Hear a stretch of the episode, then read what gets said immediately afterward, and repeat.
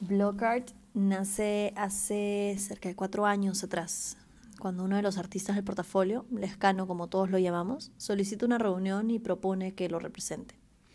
En ese entonces tenía un presupuesto anual para algunas obras que me moría por adquirir o hacer a pedido. Es por este motivo que le respondo que no me dedicaba a la representación. Único como es Lescano, me entrega su portafolio de Giclés y me dice que lo intente. Me encantó el reto y obviamente acepté. Así empecé, vendiendo Giclés prints en 120 dólares, representando tres artistas peruanos, Sherman, Kenny Ayon y Miguel Lescano. Luego de cuatro años llevamos la representación de aproximadamente 40 artistas latinoamericanos, 30 peruanos y 10 de la región incluyendo Chile, Brasil, Argentina y Colombia. Así como también trabajando con una de las colecciones más amplias de arte latinoamericano en Perú, en donde ofrecemos obras de Roberto Mata, de Cislo, entre otros grandes nombres. Somos considerados una galería, pero en realidad somos una amalgama. No me agradan las etiquetas, por eso mismo el proyecto se adapta a cual formato se preste. Ejemplo, para una feria podemos ser considerados galería, o para el artista podemos ofrecer una solución en cuanto a elaboración de website y portafolio, o para un coleccionista podemos ser el punto de contacto con artistas que tengan obra de su interés. ¿Por qué sesgarnos a hacer solo una cosa? Eso es lo que hacen las etiquetas, sesgan y quitan visión.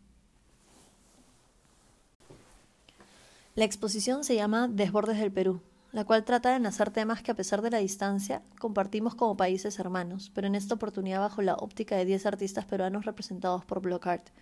Entre ellos, Cristian Bendayán, Alfredo Márquez, Ana Orbegoso, Rembert Yahuarcani, Patica Jenkins Gibson, entre otros. La curaduría está a cargo de Elisa Mazardo y contamos con la colaboración de la Embajada del Perú y Aninat Galería, incorporando obra de cuatro artistas peruanos que esta última maneja. Podrán también ver obras de Fernando de Cislo, Ramiro Llona, Alberto Borea y Fernando Gutiérrez Huanchaco.